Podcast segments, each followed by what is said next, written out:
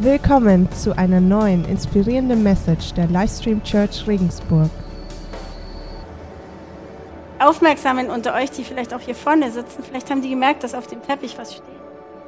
Habt ihr das gesehen? Auf dem Teppich steht nämlich Happy Place und so heißt auch die Message. Happy Place. Willkommen dazu. Vielen Dank, Jan. Ähm, es gibt eine Bibelstelle, das ist eine der Lieblingsbegebenheiten in der Bibel, die ich wirklich total ansprechend finde. Die wollte ich jetzt mit euch lesen. Und zwar steht die in Matthäus 9, 9 bis 13. Ich lese es gerade mal vor. Als Jesus die Straße entlang ging, sah er Matthäus in seiner Zollstation sitzen. Komm, folge mir nach, sagte er zu ihm. Und Matthäus stand auf und folgte ihm nach. Am selben Abend lud Matthäus Jesus und seine Jünger zum Abendessen ein. Einige andere Steuereintreiber und viele stadtbekannte Sünder waren ebenfalls eingeladen. Die Pharisäer waren empört. Wie kommt euer Meister dazu, mit solchem Abschaum zu essen? fragten sie seine Jünger. Als Jesus es hörte, antwortete er, die Gesunden brauchen keinen Arzt, wohl aber die Kranken. Und er fügte hinzu, nun geht und denkt einmal darüber nach, was mit dem Wort in der Schrift gemeint ist. Ich will, dass ihr barmherzig seid eure Opfer will ich nicht, denn ich bin für die Sünder gekommen und nicht für die, die meinen, sie seien schon gut. Die Betonung liegt auf die meinen, die seien schon gut. Aber was ich an dieser Bibelstelle so cool finde, also da ist dieser Matthäus. Wir müssen uns das mal ein bisschen genauer anschauen, weil man liest da so drüber an Zollhäuschen vorbei. Also dieser Matthäus war ein stadtbekannter Schwerverbrecher. Was der Kerl gemacht hat, war, er hat sich mit den Besatzern des Landes zusammengetan, um sein eigenes Volk zu erpressen, zu betrügen und auszubeuten. Die Leute, die bei ihm Steuern abgeben mussten, hatten selbst manchmal nichts für ihre Kinder zu essen und der Kerl ist immer reicher geworden. Um diesen Matthäus geht's da.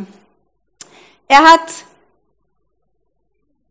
im Prinzip sich selber total bereichert und andere total dabei ausgenutzt. Stell dir vor, ich meine, in der Ukraine erleben wir gerade sowas. Da gibt es diese besetzten Gebiete im Osten.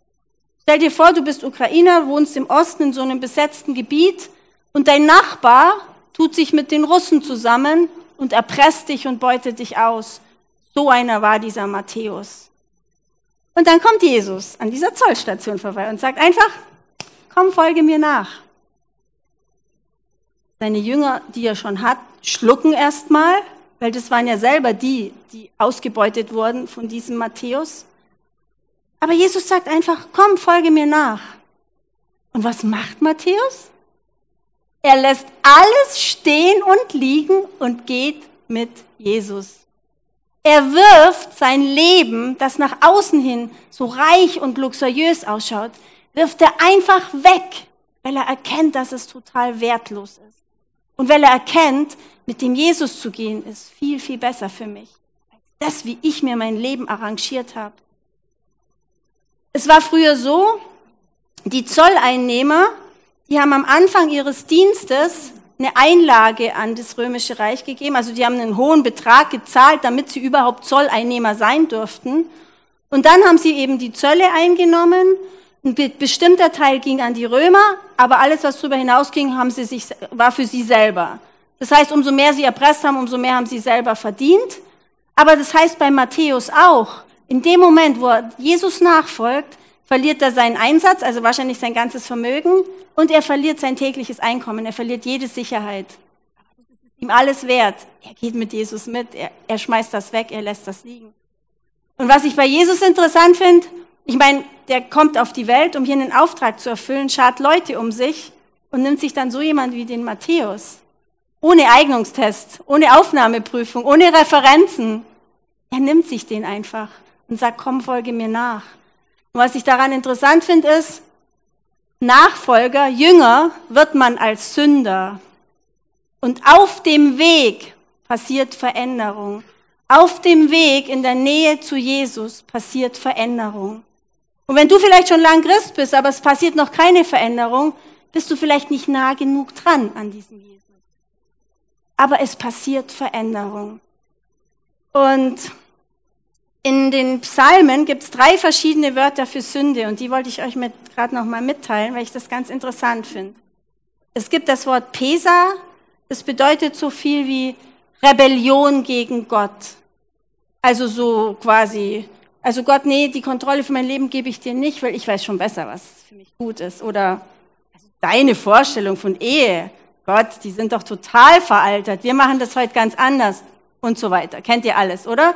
Rebellion gegen Gott, gegen seine Vorgaben, gegen das, wie er uns in der Bibel sagt, wie unser Leben am besten funktionieren kann. Das zweite Wort ist Hatha.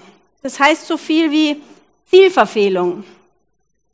Wenn ihr mit mir Dart spielen würdet, würdet ihr das erleben. Ich schaffe das nämlich neben die Scheibe zu. Genau, also Zielverfehlung bedeutet einfach, es gibt da ein bestimmtes Prinzip und man ist da voll daneben. Und das dritte Wort ist Avon. Das bedeutet so viel wie abweichen von Gottes Weg. Und auch in dieser Abweichung verbiegen wir uns. Das, dafür steht das Wort Avon. Matthäus hat all, all, alle drei Sachen gemacht. Er hat total gegen Gott rebelliert, indem er Gottes ausgewähltes Volk ausgebeutet hat. Er hat diese, das Ziel total verfehlt, weil sein Ziel war, auf dieser Erde als Jude seinen Gott zu suchen, in den Schriften zu lesen. Matthäus hat in den Geldbüchern gelesen, aber nicht in den Schriften. Totale Zielverfehlung. Und auch dieses Abweichen von Gottes Weg war da eben auch dabei. Im Psalm 38,5, das ist von David ein Psalm, den er geschrieben hat, nachdem er den Ehebruch mit Bathseba begangen hat und dann auch noch Mord sich auf ähm, Mord begangen hat.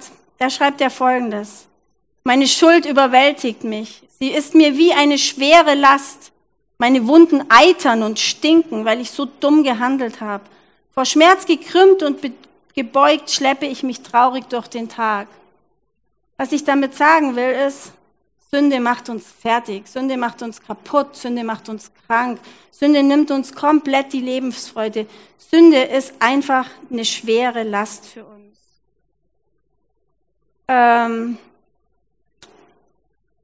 der beste erste Schritt ist, eben zu erkennen, dass man da was unter den Teppich kehrt. Der beste erste Schritt ist einfach zu gucken, was mache ich da eigentlich gerade? Der zweitbeste Schritt ist, dass wir das Wort Sinn mit einer neuen Bedeutung belegen. Nämlich nicht mehr sage ich nicht, sondern ich schau immer nach. Also das S-I-N steht dann, schau immer nach. Ich schaue immer nach, was ich da jetzt unter meinem Teppich angesammelt habe. Schau immer nach, hey, was ist es denn? Und dann können wir was richtig Cooles machen. Wir dürfen das ans Kreuz bringen. Das ist die frohe Botschaft. Wir dürfen unsere Sünden, wir dürfen unseren Mist zu Jesus ans Kreuz legen. Wir dürfen ihm das bringen im Gebet. Wir dürfen sagen, hey Vater, das habe ich schon wieder total schlecht gemacht. Oder das, das was ich da gerade immer so und so mache, ist nicht okay. Wir dürfen ihm das bringen. Und dann wird es nämlich ein Happy Place. Weil dann nimmt er uns die Last der Sünde ab und schenkt uns Vergebung, schenkt uns Gnade. Ein total ungleicher Tausch. Wir geben was richtig Beschissenes bei ihm ab und bekommen was Großartiges. Wenn das kein Happy Place ist, den wir so oft wie möglich nutzen sollten, dann weiß ich auch nicht. Das zerstörerische Potenzial, das in der Sünde drin liegt, das müssen wir erstmal erkennen. Und wir müssen erstmal merken, wie das unser Leben schwer macht und drückt. Und wenn wir das erkannt haben, ich glaube, dann haben wir auch echt einen Ansporn dazu, so oft wie möglich zu diesem Happy Place zu kommen. Jetzt die gute Nachricht. So wie es in, der, in den Psalmen drei Wörter für Sünde gibt, gibt es auch drei Wörter für Vergebung. Das erste heißt NASA. Tommy, du hast immer ein NASA-Sweatshirt an. Das steht für äh, steht für Gott schafft den ganzen Müll weg. Also dafür steht dieses Wort NASA. Dann gibt es das Wort Kassa. Das steht für Gott bedeckt mit seinem Blut unsere Sünden. Also durch das Blut Jesu werden unsere Sünden, wenn Gott auf uns guckt, bedeckt. Gott sieht die dann nicht mehr. Und das dritte Wort heißt Hasshaf. Ich weiß nicht, ob ich es richtig ausspreche. Ich kann die Sprache eigentlich nicht. Das bedeutet, Sünde wird uns nicht mehr angerechnet. Also wie cool, oder? Es gibt drei Wörter für Sünde und drei Wörter für Vergebung. Das heißt in der Schlussfolgerung, es gibt nichts, was Gott nicht vergeben kann.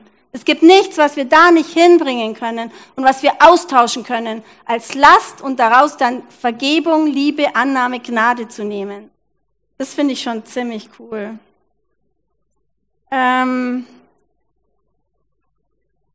wenn wir immer eben alles ans Kreuz bringen, dann kann Jesus das wirklich für uns ähm, erledigen.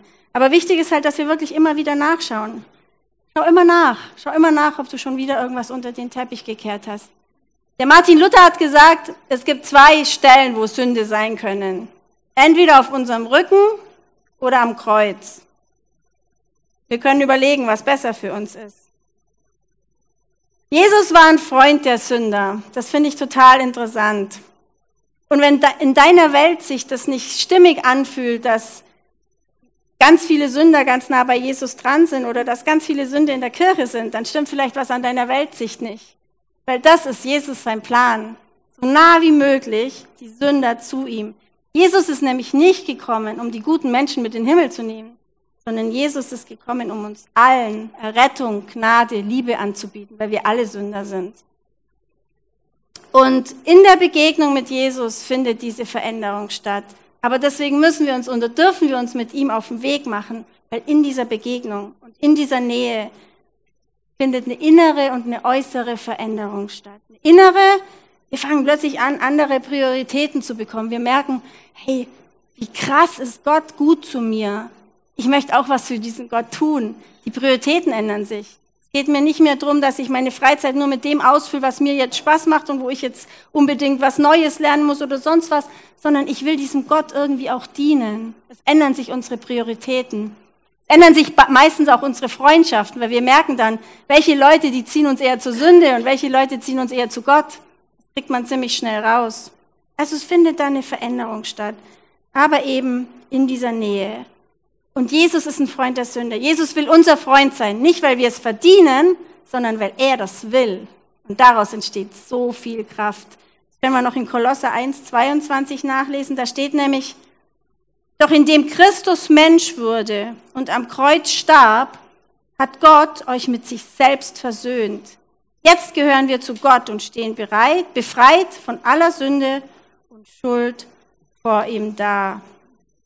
Hey, wie cool ist das denn, oder?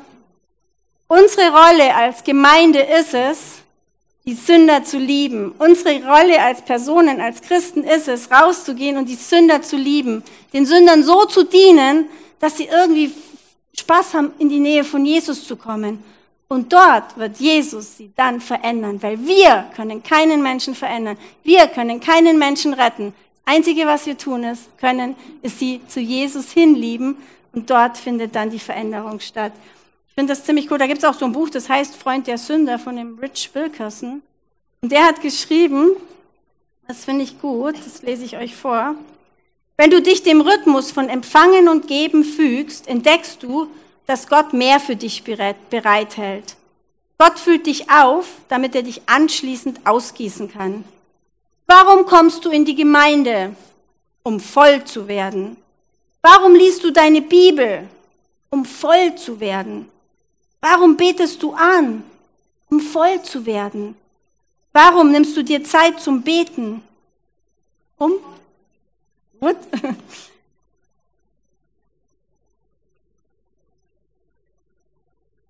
Zwei Seiten umgeblättert. Genau, das passt nämlich nicht.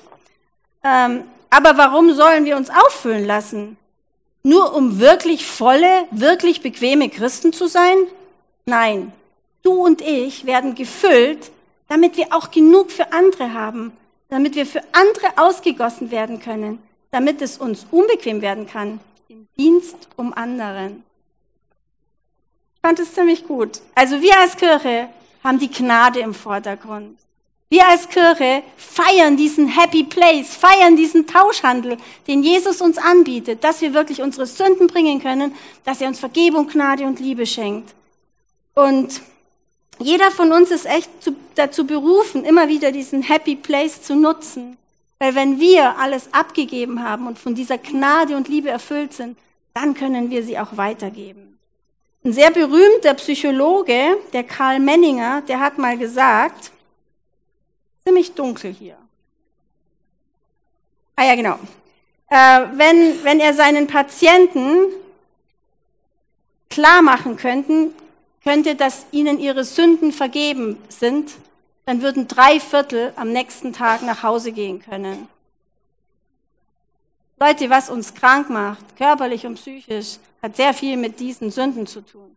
Es hat sehr viel damit zu tun, umso öfter wir den Happy Place einnehmen, umso leichter wird unser Leben, umso besser, umso freudiger, umso mehr wird die Freude am Herrn unsere Stärke sein. Deswegen herzliche Einladung zum Happy Place. Also, die Sünde macht uns krank, sie macht uns unfrei, sie macht uns schwer, aber wir müssen sie nicht tragen. Das ist die frohe Botschaft, das ist die Bibel. Genau darum geht's, dass die Sünder zu Jesus kommen und dass sie als befreite, als geliebte Kinder Gottes wieder von ihm weggehen. Ich finde das ziemlich cool. Und deswegen loben wir jetzt nochmal unseren Gott, um danach dann noch zusammen ein Gebet zu sprechen.